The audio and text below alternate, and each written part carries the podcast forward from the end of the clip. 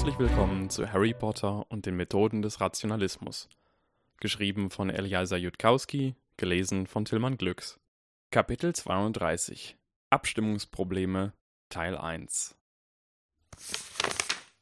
Das Erschreckende war, wie schnell die ganze Sache außer Kontrolle geraten war.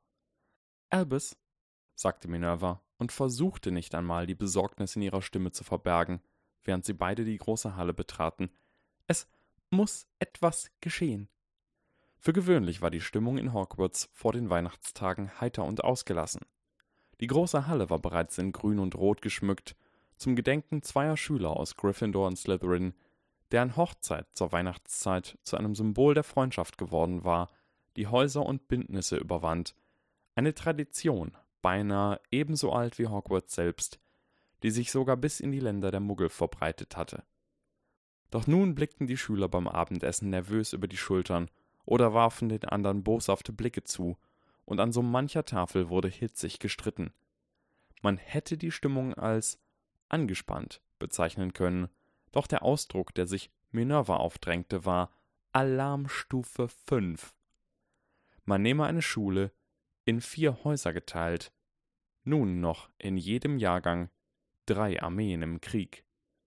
Und inzwischen ergriffen längst nicht mehr nur die Erstklässler Partei für Drachen und Sonnenschein und Chaos, sie waren zu den Armeen derer geworden, die selbst keine hatten. Die Schüler trugen Armbänder mit den Symbolen von Feuer und Smiley und erhobener Hand und verhexten einander in den Korridoren. Alle drei Generäle der Erstklässler hatten versucht, ihnen Einhalt zu gebieten. Selbst Draco Malfoy hatte sie angehört und schließlich grimmig genickt. Doch ihre vorgeblichen Anhänger hatten ihnen keine Beachtung geschenkt. Entrückt ließ Dumbledore den Blick über die Tische schweifen. In einer jeden Stadt, rezitierte der alte Zauberer sacht, ist alles Volk von alters her gespalten in die Fraktionen der Blauen und der Grünen. Sie bekämpfen ihre Gegner, ohne auch nur recht zu wissen, zu welchem Sinn sie sich in solche Gefahr begeben mögen.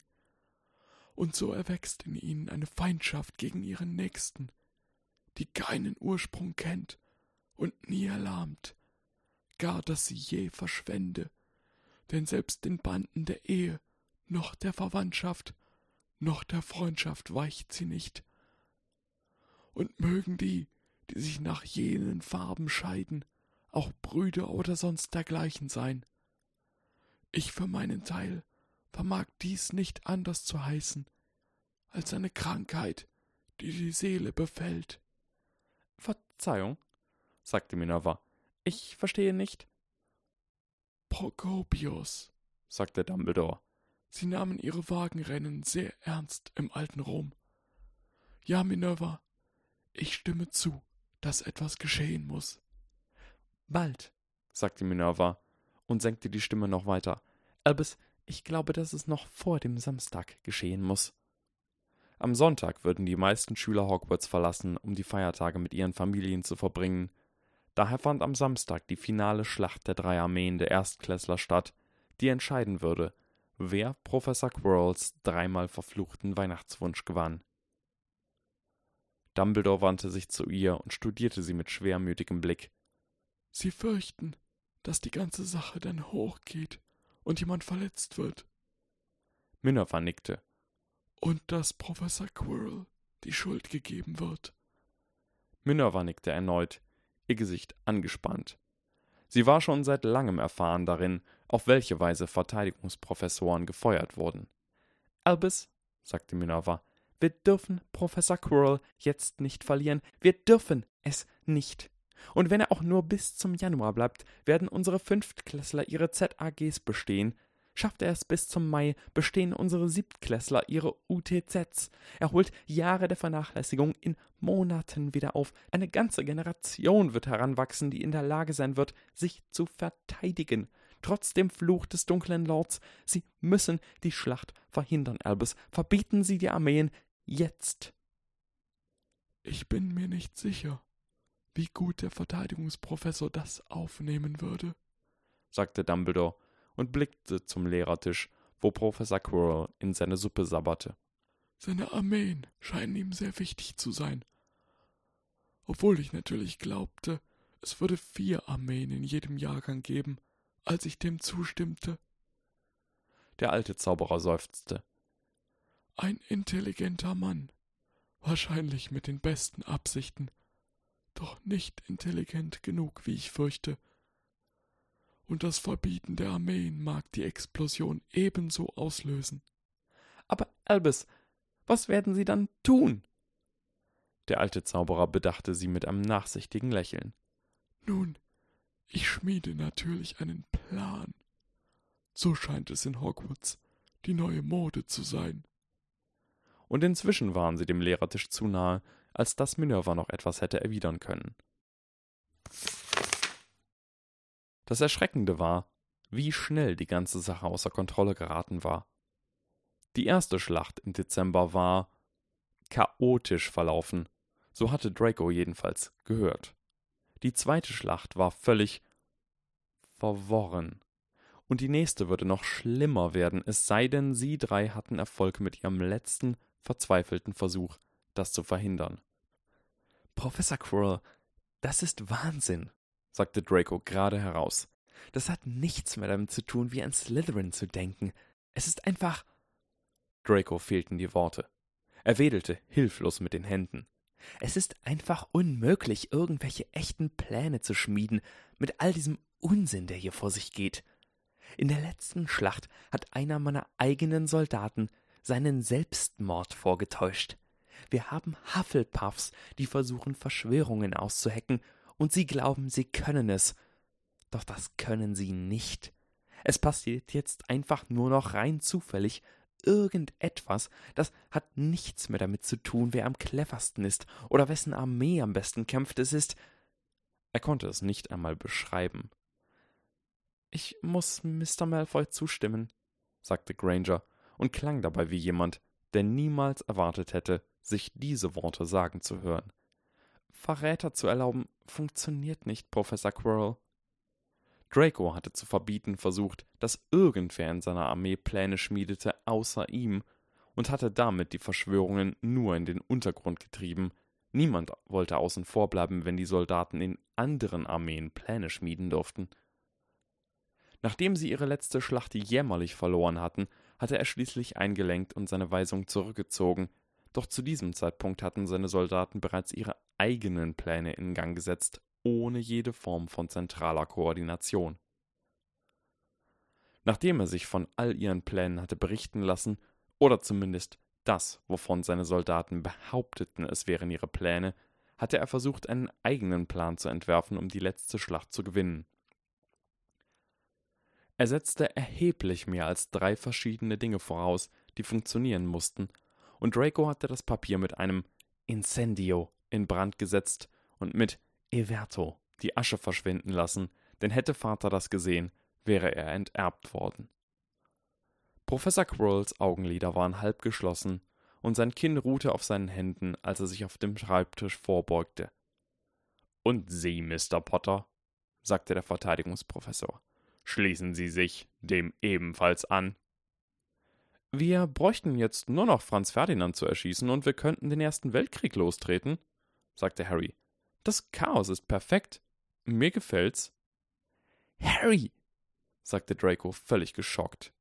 Ihm wurde sogar erst nach einer Sekunde klar, dass er es exakt zur selben Zeit und im exakt gleichen Tonfall der Empörung gesagt hatte wie Granger. Granger warf ihm einen erstaunten Blick zu, und Draco gab sich betont nichtssagend. Ups. Genau, so ist es, sagte Harry. Ich hintergehe euch, alle beide, Schon wieder? Hahaha. Professor Quirrell lächelte dünn, doch seine Augen waren noch immer halb geschlossen. Und weshalb das, Mr. Potter? Weil ich glaube, mit dem Chaos besser umgehen zu können als Miss Granger oder Mr. Malfoy, sagte der Verräter. Unser Krieg ist ein Nullsummenspiel und es spielt keine Rolle, ob es im absoluten Sinne einfach oder schwierig ist, sondern nur, wer besser oder schlechter abschneidet. Harry Potter lernte erheblich zu schnell.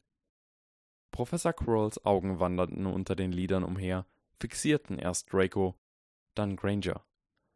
Um die Wahrheit zu sagen, Mr. Malfoy, Miss Granger, ich könnte es mir einfach nicht verzeihen, das große Debakel vor seinem Höhepunkt zum Ende zu bringen. Einer ihrer Soldaten ist sogar zu einem Vierfach-Agenten geworden.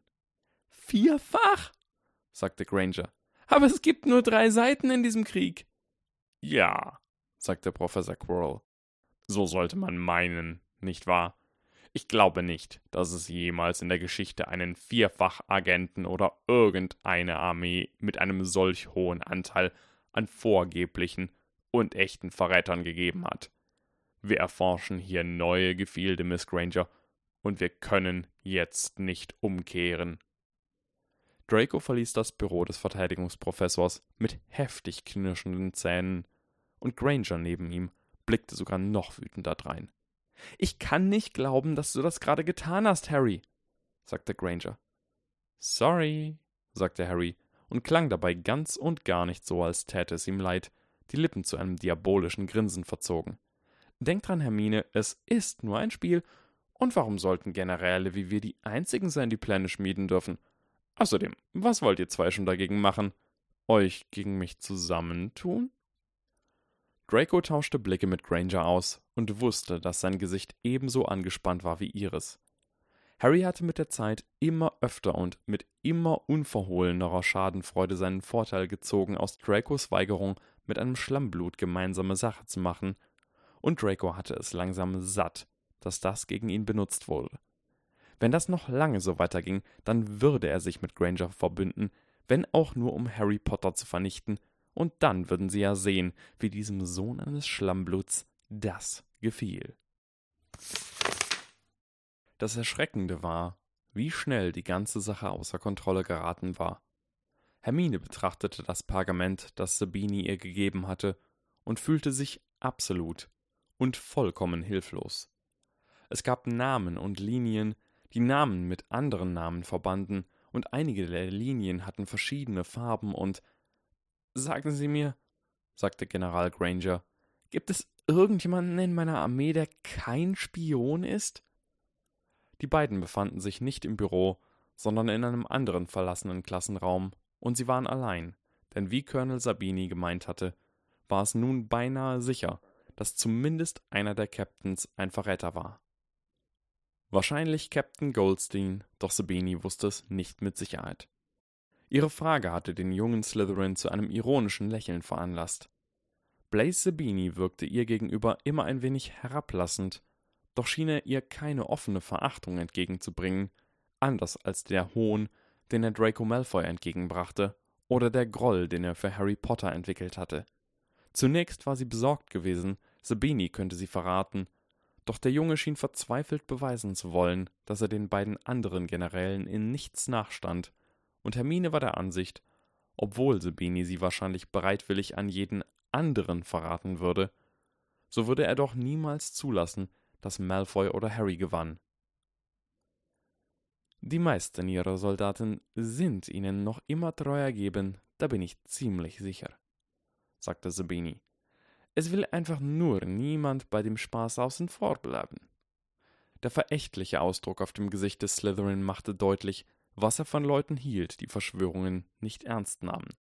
Also denken Sie, Sie können Doppelagentin sein und insgeheim für unsere Seite arbeiten, während Sie vorgeben, uns zu hintergehen. Und das gilt ebenso für jeden aus den anderen Armeen, der sagt, er wolle unser Spion sein, sagte Hermine vorsichtig. Der junge Slytherin zuckte mit den Schultern. Ich denke, ich habe eine ziemlich genaue Vorstellung davon, wer Malfoy wirklich an sie verraten will, obwohl ich nicht sicher bin, ob ihnen irgendjemand wirklich Potter ausliefern will. Aber Not wird ganz sicher Potter an Malfoy verraten, und da ich Entwistle vorgeblich auf Malfoys Geheiß habe an ihn herantreten lassen und Entwistle in Wirklichkeit an uns berichtet, ist es beinahe so gut, Hermine schloss einen Moment lang die Augen. Wir werden verlieren, nicht wahr? Sehen Sie, sagte Sabine geduldig. Im Augenblick sind Sie in Führung, was Querelpunkte angeht. Wir brauchen nur diese letzte Schlacht nicht völlig zu verlieren, und sie haben genug Quirrell-Punkte, um den Weihnachtswunsch zu gewinnen. Professor Quirrell hatte angekündigt, dass bei der letzten Schlacht ein formelles Punktesystem verwendet werden würde, worum er gebeten worden war, um zu vermeiden, dass das Ergebnis im Nachhinein angefochten wurde.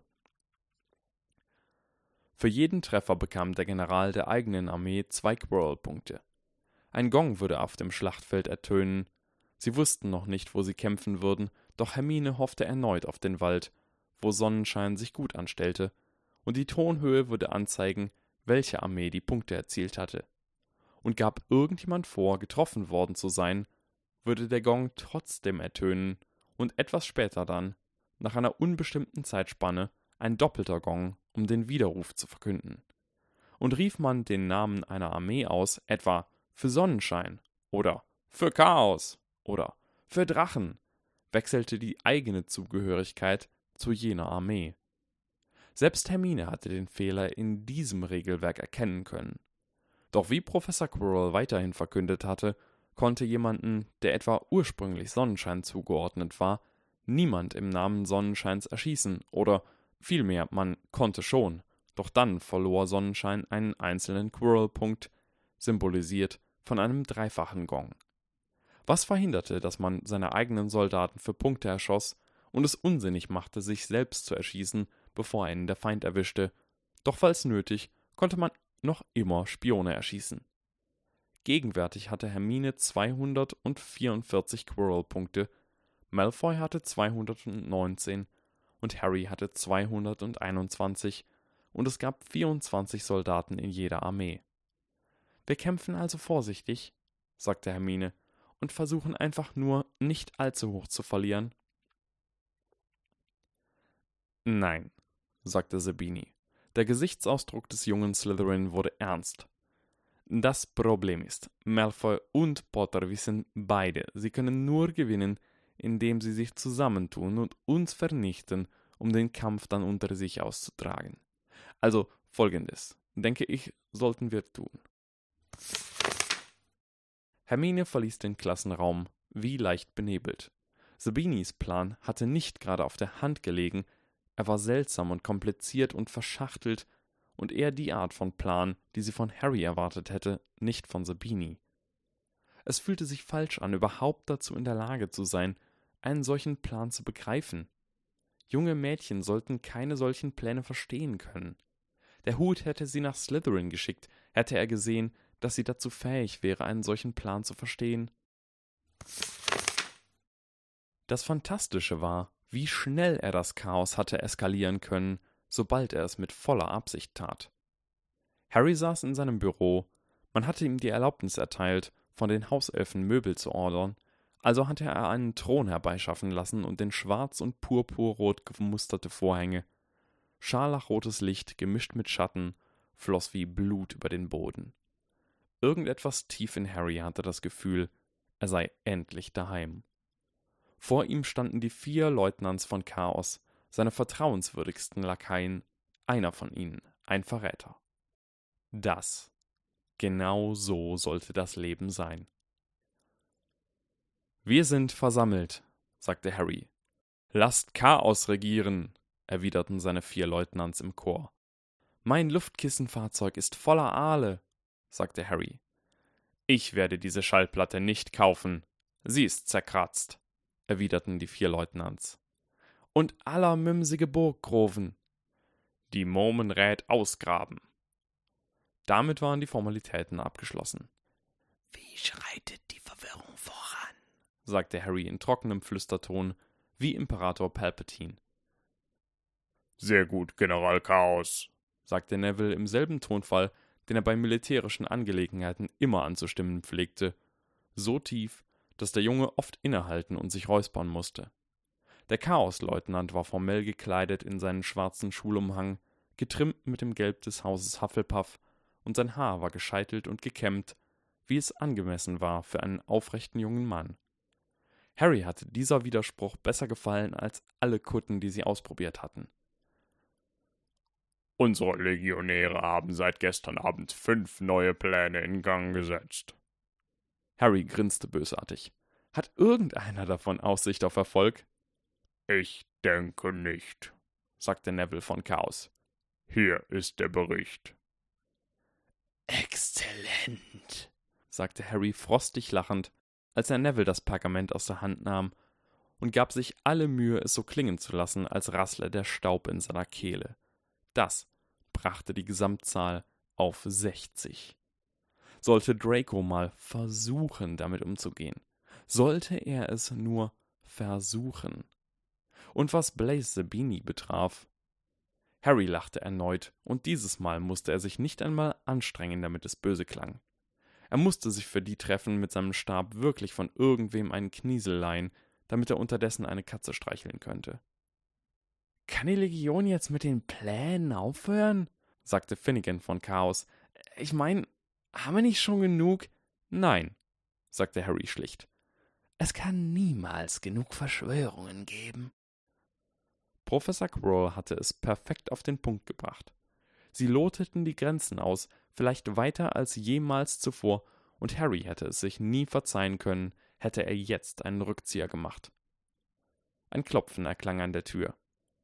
Das dürfte der General der Drachen sein, sagte Harry und zeigte ein bösartig wissendes Lächeln. Ganz wie erwartet. Führt ihn herein und euch selbst hinaus. Und die vier Leutnants schoben sich hinaus, warfen Draco finstere Blicke zu, während der feindliche General Harrys geheimen Unterschlupf betrat. Sollte er das nicht mehr tun dürfen, wenn er älter wurde, so würde Harry einfach für immer elf Jahre alt bleiben. Die Sonne ergoss sich durch die roten Vorhänge hinter Harry Potters gepolstertem Sessel in Erwachsenengröße, den er mit Gold und silbernem Glitter bestreut hatte und hartnäckig als seinen Thron bezeichnete, und ließ rote Strahlen aus Blut über den Boden tanzen. Draco war allmählich bedeutend zuversichtlicher, dass es die richtige Entscheidung gewesen war, Harry Potter zu stürzen bevor er die Weltherrschaft übernehmen konnte. Draco wagte sich ein Leben unter seiner Regentschaft nicht einmal vorzustellen. Guten Abend, Drachengeneral, sagte Harry Potter mit eisigem Flüstern. Sie treffen ein, genau wie von mir erwartet. Was nicht überraschend war angesichts der Tatsache, dass Draco und Harry den Zeitpunkt dieses Treffens im Vorhinein vereinbart hatten. Und abends war es ebenfalls nicht, doch Draco verbiss sich eine entsprechende Bemerkung, denn mittlerweile wusste er es besser. General Potter, sagte Draco so würdevoll wie irgend möglich, Ihnen ist bewusst, dass unsere beiden Armeen zusammenarbeiten müssen, damit auch nur einer von uns Professor Quirrells Weihnachtswunsch gewinnen kann, nicht wahr? Sehr richtig, zischte Harry, als glaubte der Junge, er sei ein Paselmund, wir müssen kooperieren, um Sonnenschein zu zerstören, bevor wir es dann unter uns austragen können. Doch sollte einer von uns den anderen zuvor betrügen, könnte dieser im späteren Kampf einen Vorteil erlangen. Und General Sonnenschein, der all dies ebenfalls bewusst ist, wird versuchen, jedem von uns vorzutäuschen, der andere habe ihn betrogen. Und Sie und ich, denen das wiederum bewusst ist, werden versucht sein, den anderen zu betrügen und es auf Grangers Hinterlist zu schieben, was Granger ebenfalls weiß. Draco nickte. So viel war offensichtlich. Und uns beiden geht es nur um den Sieg, und es gibt keinen Dritten, der einen von uns bestrafen könnte, wenn wir einander verraten. Exakt, sagte Harry Potter, nun mit ernsthaftem Gesicht. Wir stehen vor einem wahren Gefangenendilemma. Das Gefangenendilemma verlief, Harrys Lektionen zufolge, wie folgt. Zwei Gefangene wurden in getrennte Zellen gesperrt. Es gab Beweise gegen jeden Gefangenen, doch nur geringfügige, genug für eine Verurteilung zu je zwei Jahren Haft. Jeder der Gefangenen konnte sich entscheiden, sich gegen den anderen zu wenden, ihn zu verraten und vor Gericht gegen ihn auszusagen, was seine eigene Haftstrafe um ein Jahr verkürzen, die des anderen jedoch um ein Jahr verlängern würde. Oder er konnte kooperieren und schweigen. Sollten also beide Gefangenen gestehen und jeder gegen den anderen aussagen, würden sie jeweils drei Jahre absitzen, wenn beide kooperierten oder schwiegen, würden sie je zwei Jahre absitzen, doch wenn einer gestand und der andere kooperierte, würde der Geständige nur ein einziges Jahr absitzen, der Kooperierende dagegen vier, und beide Gefangenen mussten sich entscheiden, ohne die Wahl des anderen zu kennen, und keinem würde die Chance zuteil, seine Entscheidung im Nachhinein zu ändern. Draco hatte angemerkt, wären die beiden Gefangenen Todesser während des Zaubererkrieges gewesen, so hätte der dunkle Lord jeden Verräter getötet.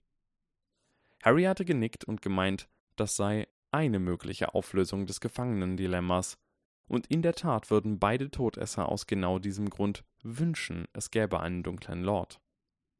An jener Stelle hatte Draco Harry um eine Pause gebeten, um dies eine Weile zu überdenken, bevor sie fortfuhren. Das erklärte so einiges darüber, wieso Vater und seine Freunde willentlich einem dunklen Lord zu Diensten gewesen waren, der oft nicht nett zu ihnen war. Tatsächlich, so hatte Harry gemeint, war das ziemlich genau der Grund, warum Menschen Regierungen hatten. Ein Einzelner mochte einen Vorteil daraus ziehen, wenn er jemand anderem etwas stahl, so wie jeder Gefangene für sich besser dastünde, wenn er beim Gefangenendilemma gestand. Doch wenn jeder so dachte, würde das Land im Chaos versinken, und alle stünden schlechter da, so wie es geschähe, wenn beide Gefangenen sich gegeneinander wandten. Also ließen sich die Menschen von Regierungen beherrschen, ebenso wie die Todesser sich vom dunklen Lord hatten beherrschen lassen. Erneut hatte Draco Harry um eine Pause gebeten. Draco hatte es immer als gegeben hingenommen, dass Zauberer, die ehrgeizig waren, die Macht ergriffen, weil sie herrschen wollten und die Leute sich beherrschen ließen, weil sie ängstliche kleine Hufflepuffs waren. Und das schien, nach einiger Überlegung, noch immer wahr zu sein, doch Harrys Perspektive war zweifellos faszinierend, auch wenn er falsch lag. Allerdings, fuhr Harry daraufhin fort, war die Furcht vor der Strafe durch eine dritte Partei nicht der einzig mögliche Grund, im Gefangenendilemma zu kooperieren. Nehmen wir an, hatte Harry gemeint, man spielte das Spiel gegen eine magisch erzeugte identische Kopie seiner selbst. Draco hatte gemeint, gäbe es zwei Dracos, so würde natürlich kein Draco wollen, dass dem anderen etwas Schlimmes widerfuhr. Ganz zu schweigen davon, dass kein Malfoy sich je einen Verräter würde schimpfen lassen. Erneut hatte Harry genickt. Dies sei eine weitere Lösung des Gefangenendilemmas. Die Menschen könnten kooperieren, weil sie einander wichtig waren, oder aufgrund ihres Ehrgefühls, oder weil sie bestrebt waren, ihren Ruf zu wahren. Tatsächlich, hatte Harry gemeint, war es recht schwierig, ein wahres Gefangenendilemma zu schaffen. Im echten Leben kümmerten sich die Menschen üblicherweise umeinander, oder auch ihre Ehre, oder ihren Ruf, oder die Strafe eines dunklen Lords, oder sonst irgendetwas außer Gefängnisstrafen. Doch angenommen, es sei eine Kopie von jemand absolut Selbstsüchtigem, Pansy Parkinson war ihr Beispiel der Wahl gewesen, so dass sich jede Pansy nur darum scherte, was mit ihr geschah und nicht mit der anderen Pansy. Angenommen, das sei alles, was Pansy kümmerte, und es keinen dunklen Lord gäbe und Pansy sich nicht um ihren Ruf scherte und Pansy entweder keinerlei Ehrgefühl besaß oder sich der anderen Gefangenen nicht verpflichtet fühlte, wäre dann die rationale Entscheidung für Pansy zu kooperieren oder zu gestehen? Manche Leute, sagte Harry, behaupteten, die rationale Entscheidung sei, dass Pansy gegen ihre Kopie aussagte, doch Harry und außerdem noch jemand namens Douglas Hofstetter glaubten, diese Leute lägen falsch. Denn so hatte Harry gesagt, wenn Pansy gestand, nicht aufs Geratewohl, sondern weil sie glaubte, dafür rationale Gründe zu haben, so würde die andere Pansy exakt genauso denken. Zwei identische Kopien würden nicht verschiedene Dinge entscheiden. Also hatte Pansy zu wählen zwischen einer Welt, in der beide kooperierten, und einer Welt, in der beide Pansys gestanden, und sie kam besser dabei weg, wenn beide Kopien kooperierten. Und würde Harry glauben, dass rationale Menschen im Gefangenendilemma gestanden, so hätte er diese Form von Rationalität bestimmt nicht verbreitet, denn ein Land oder eine Verschwörung voller rationaler Menschen würde im Chaos versinken. Rationalität wäre etwas, wovon man nur seinen Feinden erzählte. Was sich zu jedem Zeitpunkt auch alles vernünftig angehört hatte, doch nun kam Draco der Gedanke. Du hast gesagt, sagte Draco, die rationale Lösung des Gefangenendilemmas sei, zu kooperieren. Aber natürlich würdest du wollen, dass ich das glaube, nicht wahr? Und ließe Draco sich täuschen und kooperierte, so würde Harry hinterher nur sagen, hahaha, wieder reingelegt, und ihn auslachen. Ich würde dir keine falschen Lektionen erteilen, sagte Harry ernst. Doch ich muss dich daran erinnern, Draco, ich sagte nicht, du solltest einfach automatisch kooperieren. Nicht bei einem wahren Gefangenendilemma wie diesem hier. Was ich sagte war, dass wenn du entscheidest, du nicht so denken solltest, als entschiedest du dich nur für dich selbst oder als entschiedest du für jedermann. Du solltest so denken, als entschiedest du für alle Menschen, die dir ähnlich genug sind, dass sie wahrscheinlich dasselbe tun würden wie du, aus denselben Gründen. Und dabei auch die Vorhersagen berücksichtigen, die ein jeder treffen kann, der dich gut genug kennt, um dein Verhalten zutreffend vorherzusagen, damit du dein rationales Handeln nie bereuen musst, aufgrund der korrekten Vorhersagen, die andere Leute über dich treffen. Erinnere dich, oh und Licht, erinnere mich daran, dir bei Gelegenheit einmal Newcombs Problem zu erklären. Die Frage, die du und ich uns also stellen müssen, Draco, ist folgende. Sind wir einander ähnlich genug, dass wir wahrscheinlich dasselbe tun werden, was immer das sein mag, und unsere Entscheidungen größtenteils auf dieselbe Weise treffen?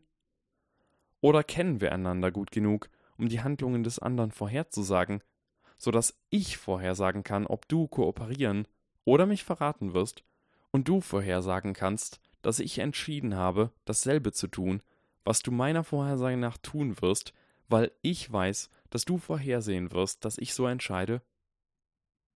Und Draco konnte nur denken, da er sich schon anstrengen musste, auch nur die Hälfte davon zu verstehen.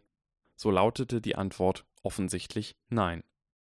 Ja, sagte Draco. Eine Pause entstand. Ich verstehe, sagte Harry und klang enttäuscht. Na schön. Ich schätze, da müssen wir uns wohl etwas anderes einfallen lassen. Draco hatte nicht geglaubt, dass das funktionieren würde.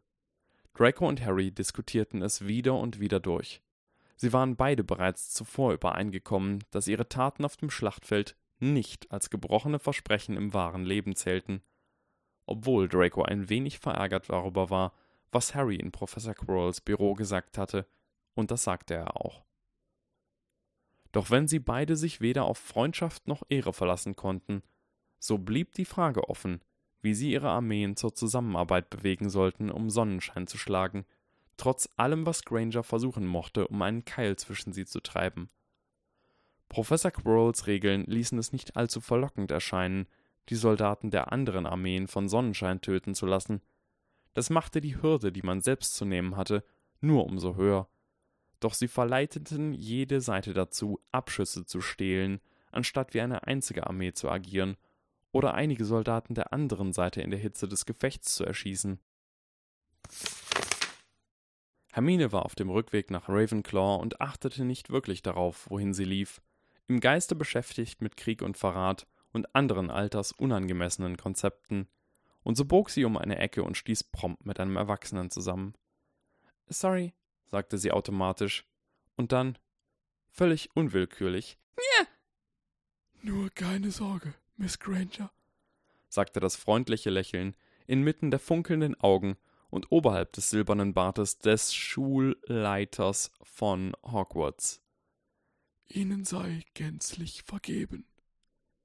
Vollkommen hilflos konnte sie den Blick nicht abwenden von dem freundlichen Gesicht des mächtigsten Zauberers der Welt, der außerdem Großmeister und ganz hohes Tier war, vor Jahren durch die Belastungen des Kampfes gegen den dunklen Lord in den Wahnsinn getrieben, und unzählige andere Fakten poppten einer nach dem anderen in ihrem Geiste auf, während ihre Kehle nur peinliche kleine Quiekgeräusche zustande brachte. Tatsächlich, Miss Granger, sagte Albus Percival Wulfric Brian Dumbledore, ist unser Aufeinandertreffen ein höchst glücklicher Umstand. Ich habe nämlich gerade in diesem Moment mich neugierig gefragt, was Sie drei sich wohl als Ihre Wünsche haben einfallen lassen. Der Samstag erstrahlte hell und klar am Horizont, und die Schüler hörte man nur in verhaltenem Flüsterton sprechen, als könne das Pulverfass beim ersten lauten Geräusch in die Luft gehen. Draco hatte gehofft, sie würden erneut in den oberen Stockwerken von Hogwarts kämpfen. Professor Quirrell hatte gemeint, dass Kämpfe im echten Leben viel eher in Städten stattfänden als in Wäldern, was durch das Kämpfen in den Räumen und Korridoren der Schule simuliert werden sollte, wobei Bänder das Schlachtfeld begrenzten. Die Drachenarmee hatte sich in jenen Schlachten gut geschlagen. Stattdessen hatte sich Professor Quirrell, genau wie Draco befürchtet hatte, für diese Schlacht etwas Besonderes einfallen lassen. Das Schlachtfeld war der See von Hogwarts, und sie kämpften auch nicht in Booten, sondern unter Wasser. Der Riesenkraken war vorübergehend betäubt, es waren Zauber eingesetzt worden, um die Grindelos fernzuhalten. Professor McGonagall hatte mit den Wassermenschen gesprochen, und an alle Schüler waren Zaubertränke ausgegeben worden, mit denen sie unter Wasser agieren konnten und die ihnen erlaubten zu atmen, klar zu sehen, miteinander zu sprechen und nur ein wenig langsamer zu schwimmen, als es ein schneller Lauf an Land gestattet hätte, indem sie sich mit den Füßen abstießen. Eine gewaltige silberne Sphäre schwebte in der Mitte des Schlachtfeldes und erschien wie ein kleiner Unterwassermond. Er würde ihnen dabei helfen, einen Sinn für die Richtung zu bewahren. Zunächst. Der Mond würde im Verlauf der Schlacht langsam abnehmen, und sobald er sich völlig verdunkelt hätte, würde die Schlacht vorüber sein, falls sie nicht bereits vorher endete. Krieg im Wasser. Man konnte keine Verteidigungslinie bilden, Angreifer konnten sich aus jeder Richtung nähern, und selbst mit dem Zaubertrank konnte man in der Finsternis des Sees nicht allzu weit sehen. Und entfernte man sich zu weit vom Ort des Geschehens, so würde man nach einer Weile zu glühen beginnen und sehr einfach aufzuspüren sein, für gewöhnlich würde Professor Quirrell eine Armee, die sich zerstreute und floh, anstatt zu kämpfen, einfach für besiegt erklären, doch heute arbeiteten sie mit einem Punktesystem. Natürlich bekam man noch immer etwas Zeit, bevor man zu leuchten begann, falls man etwa Attentäter spielen wollte. Die Drachenarmee war zu Beginn des Spiels im tiefen Wasser platziert worden. Hoch oben und weit entfernt schien der Unterwassermond, das trübe Wasser wurde größtenteils von Lumos-Zaubern erhellt, doch seine Soldaten würden natürlich die Lichter löschen, sobald sie ihre Manöver begannen. Es ergab keinen Sinn, sich dem Gegner zu erkennen zu geben, bevor man ihn selbst sah. Draco trat ein paar Mal mit den Füßen und schob sich in eine höhere Position, von der aus er auf seine im Wasser schwebenden Soldaten herabschauen konnte. Unter Dracos eisigem Blick erstarben die Unterhaltungen fast augenblicklich, und seine Soldaten blickten zu ihm auf mit einer erfreulichen Mischung aus Besorgnis und Furcht. Hört mir jetzt sehr genau zu, sagte General Malfoy. Seine Stimme erklang ein wenig tiefer und blubbernd vor Blasen, doch der Klang wurde deutlich weitergetragen. Wir können das hier auf nur eine Art gewinnen. Wir müssen uns mit Chaos gegen Sonnenschein verbünden und Sonnenschein besiegen. Dann tragen wir die Sache mit Potter aus und gewinnen. Das muss unbedingt geschehen, verstanden? Egal, was sonst noch vor sich geht, dieser Teil muss genauso passieren. Und Draco erklärte den Plan, den er und Harry sich hatten einfallen lassen. Die Soldaten tauschten erstaunte Blicke aus. Und sollte irgendeiner eurer Pläne dem in die Quere kommen, schloss Draco, dann werde ich den Verantwortlichen, nachdem wir aus dem Wasser sind, in Brand stecken. Ein nervöser Chor von Jawohl, erklang. Und an all diejenigen, die geheime Befehle erhalten haben, seht zu, dass ihr sie buchstabengetreu ausführt, sagte Draco. Etwa die Hälfte seiner Soldaten nickte ganz offen, und Draco merkte sie zur Exekution vor, nachdem er an die Macht käme. Natürlich waren alle diese persönlichen Befehle völliger Unsinn so sollte etwa einer der Drachen einen Auftrag von einem falschen Verräter an einen anderen Drachen übermitteln, und dem zweiten Drachen wurde heimlich im Vertrauen aufgetragen, alles zu berichten, was der erste Drache sagte. Draco hatte jedem Drachen erzählt, der gesamte Krieg könne von dieser einen Sache abhängen, und er hoffe, sie verstünden, dass dies wichtiger sei als ihre bereits bestehenden Pläne. Mit etwas Glück würde das all die Dummköpfe bei Laune halten und vielleicht obendrein noch ein paar Spione offenbaren, wenn die Berichte nicht den Anweisungen entsprachen. Dracos wirklicher Plan, um gegen Chaos zu gewinnen, nun, er war einfacher als der, den er verbrannt hatte, doch Vater hätte er noch immer nicht gefallen. Allerdings, so sehr er sich bemüht hatte, war Draco nichts Besseres eingefallen. Es war ein Plan, der unmöglich gegen jemand anderen außer Harry Potter hätte funktionieren können. Eigentlich war es, dem Verräter zufolge, ursprünglich sogar Harrys Plan gewesen, obwohl Draco das ohnehin schon vermutet hatte. Draco und der Verräter hatten ihn nur ein wenig modifiziert. Harry nahm einen tiefen Atemzug, fühlte, wie das Wasser harmlos in seine Lungen plätscherte. Sie hatten im Wald gekämpft, und er hatte nicht die Chance gehabt, es zu sagen. Sie hatten in den Korridoren von Hogwarts gekämpft, und er hatte nicht die Chance gehabt, es zu sagen. Sie hatten in der Luft gekämpft, wo jedem Soldaten ein Besen zugeteilt wurde, und noch immer hatte es nicht ganz gepasst. Harry hatte schon geglaubt, er würde nie die Chance erhalten, jene Worte zu sagen, nicht, solange er noch jung genug war und es sich echt anfühlte. Die Chaoslegionäre blickten Harry voller Verwirrung an, während ihr General mit den Füßen nach oben gerichtet schwamm, hin zum fernen Licht der Oberfläche und mit dem Kopf nach unten in Richtung der trüben Tiefen. Warum steht ihr alle auf dem Kopf? schalt der junge Kommandeur seiner Armee und begann zu erklären, wie man kämpfte, nachdem man sich frei gemacht hatte von seiner bevorzugten Ausrichtung der Schwerkraft. Ein dumpfer, dröhnender Gong hallte durch das Wasser, und augenblicklich tauchten Sabini und Anthony mit fünf weiteren Soldaten hinab in die trüben Tiefen des Sees. Pavati Patil, die einzige Gryffindor in der Gruppe, wandte einen Moment lang den Kopf und winkte ihnen allen fröhlich nach, während sie hinabtauchte, und einen Moment später taten Scott und Matt dasselbe. Die anderen versanken einfach und verschwanden. General Granger schluckte einen Kloß in ihrem Hals, als sie sie ziehen sah. Sie riskierte alles dafür, teilte ihre Armee auf, anstatt einfach zu versuchen, so viele feindliche Soldaten mit sich zu nehmen wie möglich. Was ihnen klar sein muss, hatte Sabini ihr gesagt, ist, dass keine Armee sich rühren würde, bis sie nicht einen Plan hatten, nachdem sie den Sieg erwarten durften. Sonnenschein konnte nicht einfach selbst einen Plan machen, um zu gewinnen, sie mussten die beiden anderen Armeen glauben machen, sie würden gewinnen, bis es zu spät war. Ernie und Ron wirkten noch immer geschockt. Susan blickte den verschwindenden Soldaten mit berechnendem Blick hinterher. Ihre Armee, oder was davon übrig war, wirkte einfach nur verwirrt. Ornamente aus Licht sprenkelten ihre Uniformen, wie sie dort knapp unter der sonnenbeschienenen Seeoberfläche trieben. Was jetzt? sagte Ron. Jetzt warten wir, sagte Hermine laut genug, damit es alle Soldaten mitbekamen. Es fühlte sich eigenartig an, mit dem Mund voller Wasser zu reden. Sie hatte noch immer das Gefühl, irgendwelche furchtbare Unhöflichkeit bei Tisch zu begehen und sich jeden Moment von oben bis unten voll zu sabbern. Uns alle, die wir hier bleiben, wird es erwischen. Aber das wäre sowieso passiert, wo Drachen und Chaos sich jetzt gegen uns zusammentun. Wir müssen nur so viele von ihnen mitnehmen, wie wir können. Ich hab einen Plan, sagte eine der Sonnenscheinsoldaten. Hannah, ihre Stimme war zunächst schwer zu erkennen gewesen. Er ist, naja, ziemlich kompliziert, aber ich weiß, wie wir die Drachen und Chaos dazu bringen, gegeneinander zu kämpfen.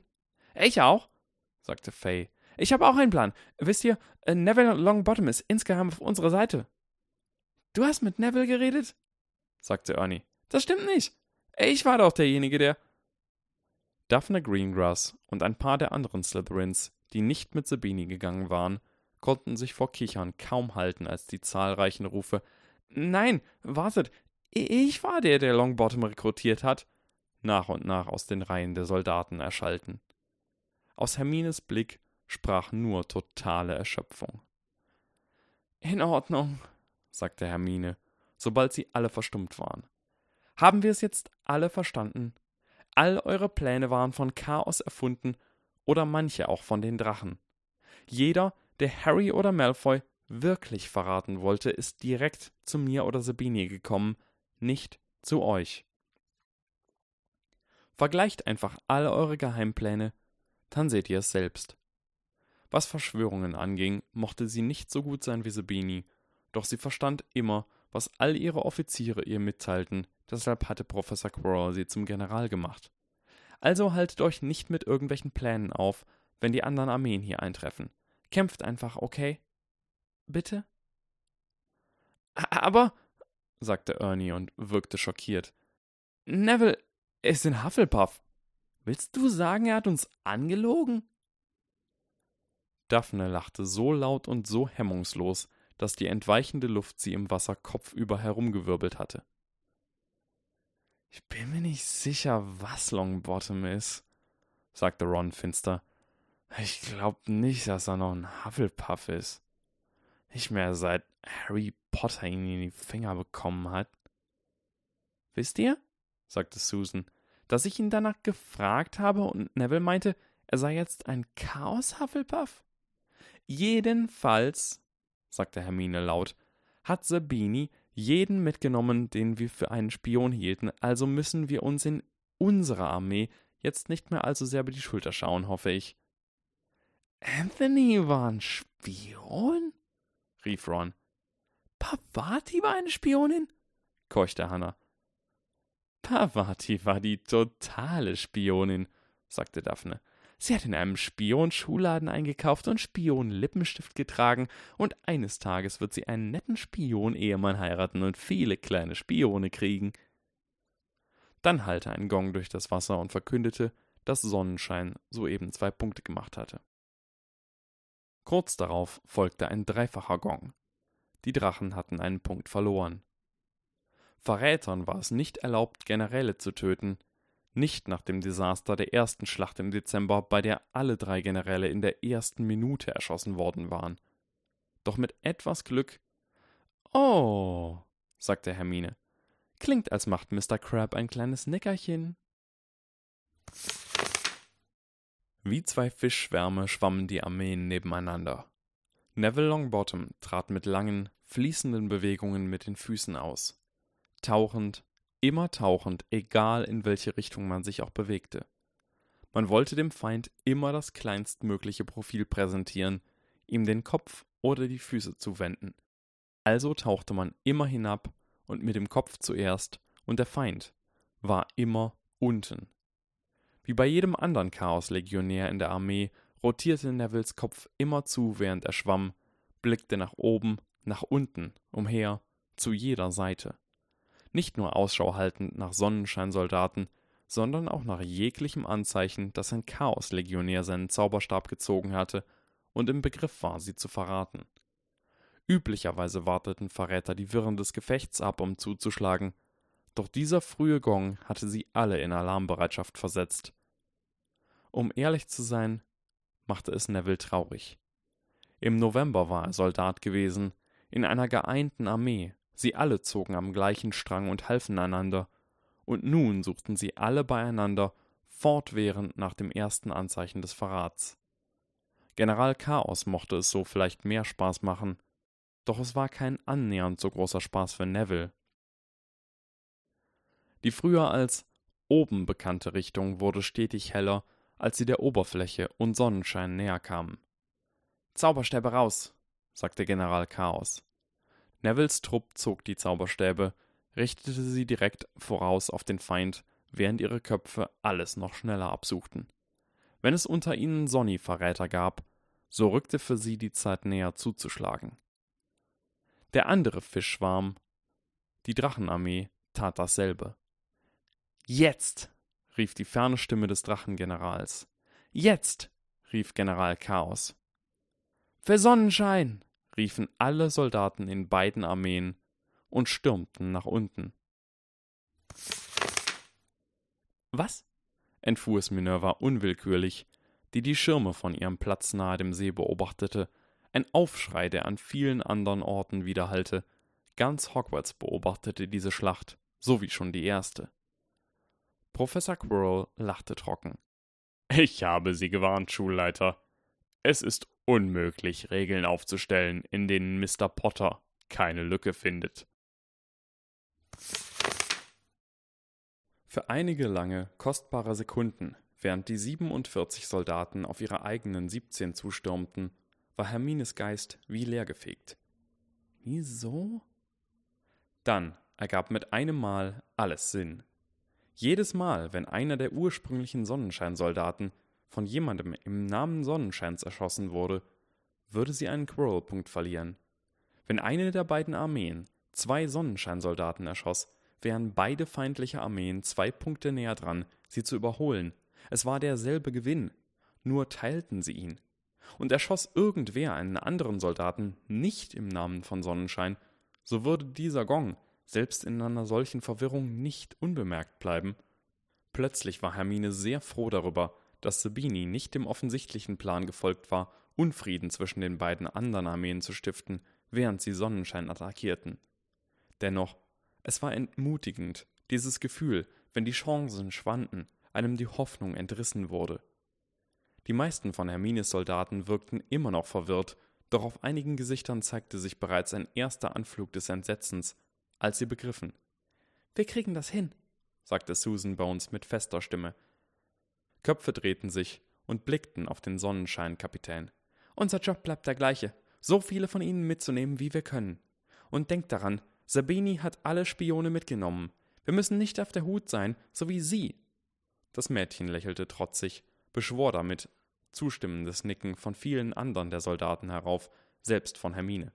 Es kann wieder so sein wie im November. Wir müssen uns nur behaupten, im Kampf unser Bestes geben und einander vertrauen. Daphne schoss auf sie. Blut für den Blutgott, kreischte Neville von Chaos, doch da er unter Wasser war, klang es eher wie Blut für den Blutgott. Kapitän Weasley schnellte herum, richtete den Zauberstab auf Neville und feuerte. Doch Neville schwamm hinunter auf ihn zu, den Zauberstab direkt vorausgerichtet, und das bedeutete, der simple Schild konnte Nevilles gesamtes Profil schützen. Sollte ihn jetzt irgendjemand anschießen, so würde es nicht Sonny Ron sein. Ein grimmiger Ausdruck der Entschlossenheit trat auf Captain Weasleys Gesicht, und er hielt pfeilgerade auf Neville zu, sein Mund bildete das Wort Contego, obwohl der Schild im Wasser nicht zu sehen war. Die zwei verfeindeten Champions schossen aufeinander zu, wie von der Sehne geschnellte Pfeile, ein jeder entschlossen, den anderen in der Mitte wie zu spalten. Sie hatten sich schon viele Male zuvor duelliert, doch dieses Mal würde alles entscheiden. Weit entfernt am Seeufer hielten 100 Kehlen den Atem an. Regenbogen und Einhörner, brüllte der Sonnenscheinkapitän.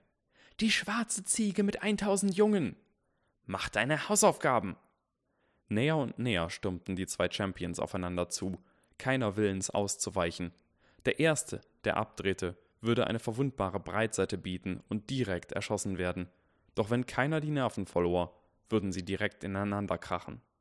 Er fiel geradewegs nach hinten, während der Feind hinaufstieg. Ihn zu treffen, Hammer senkte sich auf Amboss herab, auf einem Pfad, von dem keiner zu weichen gewillt war.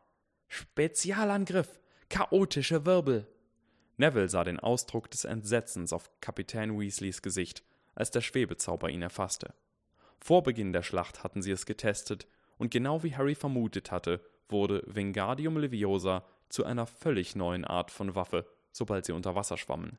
Verflucht nochmal, Longbottom, kreischte Ron Weasley. Kannst du nicht einmal kämpfen ohne deine dämlichen Spezialangriffe? Und in dem Moment war der Sonnenscheinkapitän bereits seitlich herumgewirbelt worden, und Neville schoss ihm ins Bein. Ich kämpfe nicht fair, sagte Neville der schlafenden Gestalt. Ich kämpfe wie Harry Potter. Granger 237, Malfoy 217, Potter 220. Es schmerzte ihn noch immer jedes Mal, wenn er Hermine erschießen musste. Harry konnte den Anblick kaum ertragen, den friedvollen Ausdruck, der sich auf ihr schlafendes Gesicht gelegt hatte, die nun ziellos dahintreibenden Arme und die Sonnenstrahlen, die über ihre Tarnuniform und die Wolke ihres kastanienbraunen Haares glitten. Und hätte Harry sich davor gedrückt, derjenige zu sein, der schoss. Nicht nur hätte Draco gewusst, was es bedeutete, Hermine wäre beleidigt gewesen. Sie ist nicht tot, schalt Harry sein Hirn, während seine Fußtritte ihn forttrugen. Sie schläft nur. Dummkopf. Bist du sicher? sagte sein Hirn. Was, wenn sie jetzt eine Ex-Hermine ist? Könnten wir zurück und nachsehen? Harry warf einen flüchtigen Blick zurück. Siehst du, ihr geht's gut. Da kommen Blasen aus ihrem Mund. Könnte ihr letzter Atemzug sein, der entweicht. Ach, halt die Klappe. Was bist du überhaupt so überfürsorglich paranoid? Ähm, erste echte Freundin, die wir in unserem ganzen Leben hatten? Hey, äh, weißt du noch, was mit unserem Hausstein passiert ist? Gibst du wohl endlich Ruhe wegen diesem wertlosen Stück Schutt? Es war nicht mal lebendig, geschweige denn empfindungsfähig. Das ist so ungefähr das armseligste Kindheitstrauma aller Zeiten. Die beiden Armeen trennten sich eilig und wurden wieder zu zwei separaten Fischschwärmen. General Granger war 17 Punkte zurückgefallen und hatte drei Chaoten und zwei Drachen mit sich genommen. Ein weiterer Chaot und zwei Drachen waren als Verräter erschossen worden. Also hatte sie netto sieben Punkte verloren, Harry einen und Draco zwei. Damit war Sonnenschein den Drachen 20 Punkte voraus und Chaos um 17 Punkte. Chaos konnte immer noch mit Leichtigkeit gewinnen, wenn sie alle 20 verbleibenden Drachen ausschalteten. Blieben natürlich noch jene verbleibenden sieben Sonnenscheinsoldaten, wenn man sie so nennen konnte. Die zwei Fischschwärme schwammen unruhig nebeneinander, die Soldaten jeder Armee nur den Befehl erwartend, ihre wahre Zugehörigkeit zu verkünden und anzugreifen.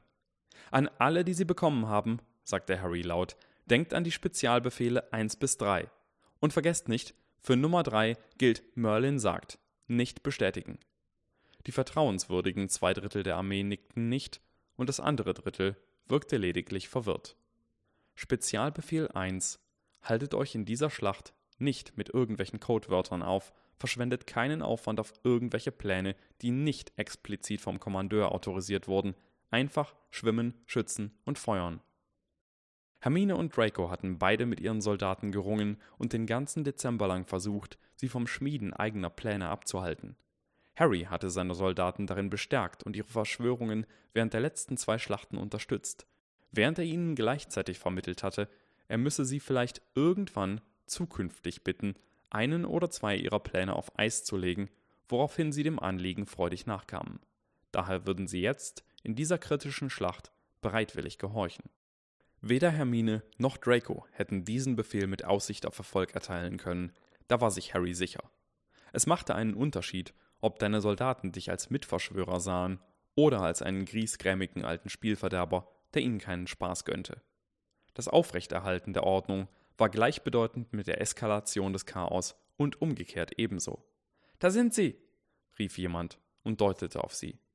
Aus der Tiefe des Sees stiegen die Vergessenen, diejenigen, denen die letzte Schlacht versagt geblieben war, die sieben verschollenen Sonnenscheinsoldaten, leuchtend mit der Aura von Feiglingen, die nun verblasste, da sie zur Schlacht zurückkehrten. Ein Flattern durchzog die zwei Fischschwärme, die Zauberstäbe wankten. Nicht feuern, rief Harry, und ein ähnlicher Ruf erklang von General Malfoy. Für einen Moment hielten alle den Atem an. Dann schlossen sich die sieben Sonnenscheinsoldaten der Drachenarmee an. Ein triumphaler Jubel erklang von der Drachenarmee. Schreie des Entsetzens von einem Drittel der Chaoslegion. Einige der anderen zwei Drittel lächelten, obwohl es nicht der Fall sein sollte. Harry lächelte nicht. Oh, das wird sowas von nicht funktionieren, aber Harry war einfach nichts Besseres eingefallen. Spezialbefehle 2 und 3 immer noch in Kraft, rief Harry. Kämpft! Für die Chaoslegion, brüllten die 20 Chaoslegionäre. Für die Drachenarmee, brüllten 20 Drachenkrieger und sieben Sonnenscheinsoldaten. Und die Chaoten tauchten direkt nach unten, als sich all die Verräter zum Angriff bereit machten. Granger 237, Malfoy 220, Potter 226. Dracos Kopf fuhr wie rasend herum, versuchte zu erfassen, was geschah. Irgendwie, trotz seiner größeren Streitkräfte, hatte er die Initiative verloren. Vier kleinere Streitkräfte der Chaoten wurden von vier größeren der Drachen verfolgt, doch da Dracos Streitkräfte eine Konfrontation zu erzwingen versuchten, mussten sie dorthin folgen, wohin Chaos floh, und irgendwie entstanden dadurch Ansammlungen chaotischer Truppen, die in die ungeschützten Flanken der Drachen feuerten. Es passierte schon wieder. Prismatis, rief Draco, erhob seinen Zauberstab, und diesen Schild konnte man sogar im Wasser ausmachen. Eine funkelnde mehrfarbige Fläche, breit genug, um Draco und die anderen fünf Drachen an seiner Seite vor den chaotischen Streitkräften zu schützen, die gerade im Vorbeischwimmen das Feuer auf sie eröffnet hatten, und das erlaubte den anderen fünf Drachen, ihre Aufmerksamkeit wieder der chaotischen Streitmacht zuzuwenden, die sie verfolgt hatten. Es entstand ein angespannter Moment, als Schlafzauber um Schlafzauber in Dracos prismatische Barriere einschlug, und Draco hoffte bei Merlin, dass keiner dieser vier Chaoten den Schlagbohrfluch gelernt hatte. Dann ertönte der Gong für einen Treffer der Drachen, und die chaotische Streitmacht trat Hals über Kopf den Rückzug an und machte sich schwimmend davon, worauf Draco nun mit leicht zitternden Händen die prismatische Barriere und seinen Zauberstab sinken ließ. Im Wasser zu kämpfen war sogar noch anstrengender als auf Besenstielen. Keine Verfolgung aufnehmen, rief Draco seinen Soldaten zu, die ansetzten, ihnen nachzujagen, dann Sonorus, sammelt euch um mich.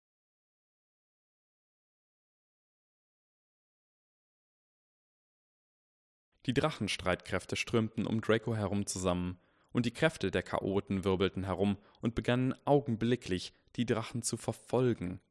Draco fluchte laut, als er den Klang eines chaotischen Treffers vernahm. Jemand hatte seinen simplen Schild nicht richtig ausgerichtet, und dann gelangten die Drachenkräfte in Reichweite, um sich gegenseitig zu unterstützen, und die Chaoten zogen sich in die ferne Dunkelheit zurück. Irgendwie, trotz ihrer zahlenmäßigen Überlegenheit, hatten die Drachen drei Treffer gegen die Chaoten erzielt und die Chaoten im Gegenzug vier, und er hatte vernommen, wie ein Drachenspion exekutiert wurde. Entweder hatte Harry Potter sich sehr schnell verdammt viele wirklich gute Ideen einfallen lassen, oder er hatte sich aus irgendeinem unvorstellbaren Grund bereits sehr viele Gedanken darüber gemacht, wie man unter Wasser kämpfte. Das funktionierte nicht, also musste Draco seine Strategie überdenken. Es sah so aus, als hätten alle Schwierigkeiten beim Schwimmen zu zielen, und der Kampf könnte so lange dauern, dass die Zeit abläuft. Der ferne Unterwassermond war nur noch halb voll. Das war nicht gut. Er musste sich schnell etwas Neues einfallen lassen. Wie lauten die Befehle? sagte Padma Patil, die zu Draco hinüberschwamm. Padma war sein erster Offizier. Sie war schlau und stark, und was noch besser war, sie hasste Granger und betrachtete Harry als Rivalen, was sie vertrauenswürdig machte. Mit Padma zu arbeiten, rief ihm die alte Redensart wieder ins Gedächtnis, Ravenclaw sei Slytherins Schwester. Draco war überrascht gewesen, von seinem Vater zu hören, es sei ein akzeptables Haus für seine zukünftige Braut, doch nun erkannte er den Sinn darin. Wartet, bis alle versammelt sind, sagte Draco. In Wahrheit brauchte er eine kleine Verschnaufpause. Das war das Problem, wenn man der General und der mächtigste Zauberer war, man musste immer zu Magie einsetzen. Sabini traf als nächster ein, der eine Streitmacht aus zwei Sonnies und vier Drachen anführte, unter ihnen Gregory, der ein Auge auf Sabini haben sollte. Draco traute Sabini nicht und weder Draco noch Sabini trauten den Sonnies genug, um sie in irgendeiner Einheit die Mehrheit stellen zu lassen. Sie sollten entweder direkt loyal zu Draco stehen oder zu Granger, die mit dem Versprechen getäuscht worden war, dass die Drachen am Ende betrogen würden, nachdem beide Streitkräfte dezimiert worden waren, sowie auch Harrys vertrauenswürdigere Chaoten getäuscht worden sein sollten, nicht auf die Sonnies zu schießen, durch das Versprechen, diese würden falsche Schlafflüche abfeuern und später Chaos unterstützen, doch es bestand die Möglichkeit, dass einige der Sonnies tatsächlich loyal zu Chaos standen und keine echten Schlafflüche feuerten, was es den Drachen nicht gestattete, so zu gewinnen, wie ihre zahlenmäßige Überlegenheit es ihnen hätte erlauben sollen. Die nächste eintreffende Einheit war dezimiert. Drei Soldaten hielten die Zauberstäbe auf zwei weitere gerichtet, die mit leeren Händen schwammen. Draco biss die Zähne zusammen. Noch mehr Probleme mit Verrätern. Er musste mit Professor Quirrell darüber sprechen. Verräter zumindest irgendwie bestrafen zu können. Solche Verhältnisse waren unrealistisch. Im wahren Leben folterte man solche Verräter zu Tode. General Malfoy, rief der Kommandeur der problematischen Einheit, als sie näher schwammen, ein Ravenclaw namens Terry. Wir wissen nicht, was wir machen sollen. Sesi hat Bogdan erschossen, aber Sesi sagt, Keller hätte ihm erzählt, Bogdan habe Spectre erschossen. Hab ich nicht, sagte Keller. Doch hast du, kreischte Sesi. General Malfoy, sie ist der Spion. Ich hätte es für. Somnium, sagte Draco. Ein dreifacher Gong kündigte den Verlust eines Punktes für die Drachen an. Dann begann Kellers schlaffer Körper im Wasser davonzutreiben. Inzwischen hatte Draco bereits Bekanntschaft mit dem Wort Rekursion gemacht und er erkannte einen Harry Potter-Plan, wenn er ihn sah. Unglücklicherweise hatte Draco noch nichts von Autoimmunerkrankungen gehört und ihm kam nicht mehr rechtzeitig der Gedanke, dass ein cleverer Virus seinen Angriff damit beginnen würde, Symptome einer Autoimmunerkrankung zu erzeugen, damit der Körper seinem eigenen Immunsystem zu misstrauen begann. Allgemeiner Befehl, sagte Draco und hob die Stimme. Niemand erschießt irgendwelche Verräter, außer mir selbst, Gregory, Padma und Terry. Wenn irgendwem irgendwas Verdächtiges auffällt, kommt er zu einem von uns. Und dann ein Gong verkündete, dass Sonnenschein zwei Punkte gemacht hatte. Was? sagten Draco und Sabini fast zeitgleich. Die Köpfe fuhren herum. Niemand schien getroffen worden zu sein, und alle Sonnenscheinsoldaten waren anwesend und erfasst. Außer Pavati, die von einem noch immer unbekannten Verräter in Padmas Trupp erschossen worden war, und natürlich hatte Padma erneut auf Pavati geschossen, falls sie es nur vorgetäuscht hatte, also konnte sie es nicht sein. Ein Sonny-Verräter bei Chaos? sagte Sabini verwirrt. Aber alle, von denen ich wusste, sollten während Chaos-Angriff auf Sonnenschein losschlagen. Nein, sagte Padma im Tonfall plötzlichen Verstehens. Das war Chaos. Sie haben einen Verräter exekutiert. Was? sagte Sabini. Aber warum? Und Draco begriff.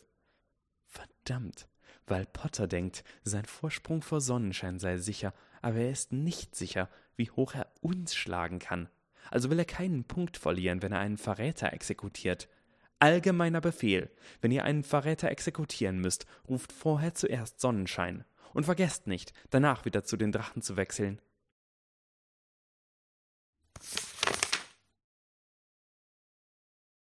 Granger 253 Malfoy 252 Potter 252.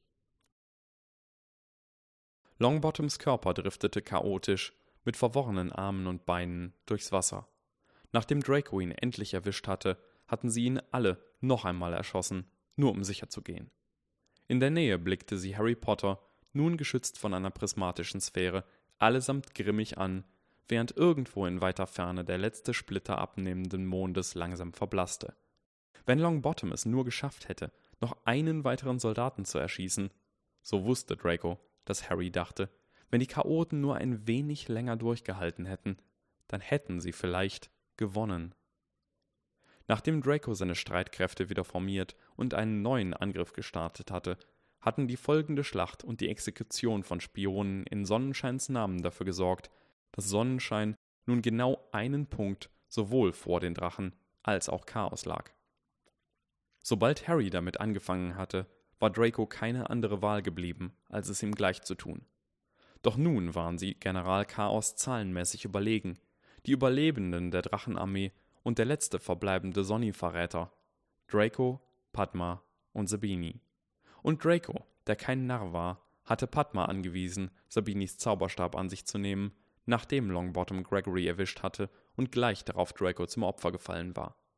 Der Junge hatte ihn mit einem beleidigten Blick bedacht und gesagt, dass er ihm dafür etwas schulde und ihn übergeben. Blieben also noch Draco und Padma, um General Chaos auszuschalten.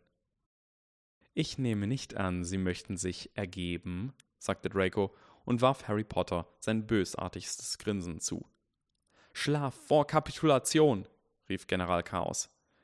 Nur damit du es weißt, sagte Draco, Sabini hat gar keine ältere Schwester, die du vor Mobbern aus Gryffindor beschützen könntest. Aber Sabini hat eine Mutter, die nicht viel von Muggelgeborenen wie Granger hält, und ich habe ihr ein paar Zeilen geschrieben und Sabini ein paar Gefallen angeboten. Nichts, was meinen Vater betrifft, nur Sachen, die ich hier in der Schule bewerkstelligen kann. Und nebenbei, Sabinis Mutter hat auch für den Jungen, der überlebte, nicht allzu viel übrig. Nur für den Fall, dass du immer noch dachtest, Sabini sei in Wirklichkeit auf deiner Seite. Harrys Gesichtsausdruck wurde noch grimmiger. Draco hob den Zauberstab und begann rhythmisch zu atmen, sammelte Kraft für den Schlagbohrfluch. Grangers prismatische Sphäre war mittlerweile beinahe so stark wie die von Draco, und Harrys war auch nicht viel schwächer. Woher nahmen die beiden bloß die Zeit? Lagan, sprach Draco und legte alles, was er hatte, in den Zauber. Eine grüne Spirale kam lodernd zum Vorschein und Harrys Schild sprang in Scherben und fast im selben Moment Somnium, sagte Padma. Harry ließ einen langen Seufzer der Erleichterung vernehmen, und nicht nur, weil er die prismatische Sphäre nicht mehr aufrechterhalten musste. Seine Hand zitterte, als er den Zauberstab sinken ließ. Weißt du, sagte Harry, einen Moment lang habe ich mir wirklich Sorgen gemacht. Spezialbefehl 2. Wenn ein Sonny-Verräter nicht wirklich auf euch zu schießen scheint, gebt gelegentlich vor, getroffen worden zu sein. Nehmt eher Drachen als Sonnys ins Visier, aber schießt auch auf Sonnys, wenn keine Drachen da sind. Spezialbefehl 3. Merlin sagt, schießt nicht auf Blaze Sabini oder eine der Patil-Zwillinge. Mit einem breiten Grinsen streifte Pavati Patil den verwandelten Flicken vom Zeichen ihrer Uniform und ließ ihn im Wasser davontreiben. Gryffindors für Chaos, sagte sie und händigte Sabini seinen Zauberstab wieder aus. Verbindlichsten Dank, sagte Harry und verbeugte sich schwungvoll vor dem Mädchen aus Gryffindor. Und danke auch dir, verbeugte er sich zu Sabini. Weißt du, als du mit diesem Plan zu mir kamst, habe ich mich gefragt, ob du verrückt bist oder brillant, und ich habe entschieden, du bist beides. Und nebenbei, sagte Harry und wandte sich nun zu Dracos Körper um, Sabini hat eine Cousine. Somnium, sagte Sabinis Stimme. Granger 255, Malfoy 252, Potter 254. Und Harrys Körper trieb davon, sein Ausdruck von Schock und Entsetzen wich rasch der Entspannung des Schlafes. Wenn ich's mir recht überlege, sagte Pavati fröhlich, wohl doch eher Gryffindors für Sonnenschein. Sie brach in Gelächter aus, so begeistert wie noch nie in ihrem Leben. Sie hatte es endlich geschafft, ihre Zwillingsschwester aus dem Weg zu räumen und ihren Platz einzunehmen, und das hatte sie schon immer machen wollen, und das war einfach perfekt gewesen. Alles war einfach perfekt. Und dann fuhr ihr Zauberstab in einer blitzschnellen Bewegung herum, gerade als sich Sabinis Zauberstab auf sie richtete. Stopp, sagte Sabini, nicht schießen und leiste keinen Widerstand. Das ist ein Befehl. Was? sagte Pavati. Sorry, sagte Sabini und blickte dabei nicht ganz aufrichtig entschuldigend aber ich kann nicht absolut sicher sein, dass du auf Sonnenscheins Seite stehst. Also befehle ich dir, dich von mir erschießen zu lassen. Moment mal, sagte Pavati. Wir sind Chaos nur einen Punkt voraus. Wenn du mich jetzt erschießt. Ich werde dich natürlich im Namen der Drachen erschießen, sagte Sabini und klang nun ein wenig überheblich. Nur weil wir sie damit hereingelegt haben, heißt nicht, dass wir es nicht für uns nutzen können. Pavati starrte ihn an. Ihre Augen verengten sich. General Malfoy sagte, deine Mutter kann Hermine nicht ausstehen. Mag sein, sagte Sabini, noch immer mit diesem überheblichen Grinsen. Aber einige von uns sind eher willens, einen Elternteil zu verärgern als Draco Malfoy. Und Harry Potter sagte, du hast eine Cousine. Nope, sagte Sabini. Pavati starrte ihn an überlegte fieberhaft, doch sie war nicht wirklich gut, was Verschwörungen anging. Sabini hatte gesagt, der Plan sei, den Punktestand von Chaos und Drachen insgeheim so weit wie möglich anzugleichen, damit sie Sonnenscheins Namen verwendeten, um Verräter zu exekutieren, anstatt auch nur einen Punkt zu verlieren, und das hatte geklappt. Aber sie hatte das Gefühl, ihr entging hier etwas. Sie war ja kein Slytherin. Warum erschieße ich nicht dich im Namen der Drachen? sagte Pavati. Weil ich den höheren Rang habe, sagte Sabini. Pavati hatte ein mieses Gefühl dabei. Sie starrte ihn einen Moment lang an. Und dann, Somni, setzte sie an. Dann wurde ihr klar, dass sie nicht für Drachen gesagt hatte, und hastig schnitt sie sich das Wort ab. Granger 255, Malfoy 254, Potter 254.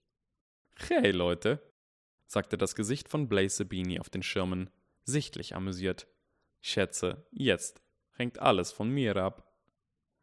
Am gesamten Seeufer hielten die Leute den Atem an. Sonnenschein lag um exakt einen Punkt vor Chaos und den Drachen. Blaze Sabini konnte sich selbst im Namen von Chaos oder auch der Drachen erschießen oder die Dinge lassen, wie sie waren. Eine Serie von Gongschlägen deutete an, dass die letzte Minute verstrich. Und der Slytherin zeigte ein seltsames, schiefes Lächeln und spielte wie geistesabwesend mit seinem Zauberstab, das dunkle Holz kaum zu erkennen im dunklen Wasser. Wisst ihr? sagte Blaze Sabinis Stimme im Tonfall von jemandem, der die Worte schon eine Weile einstudiert hatte.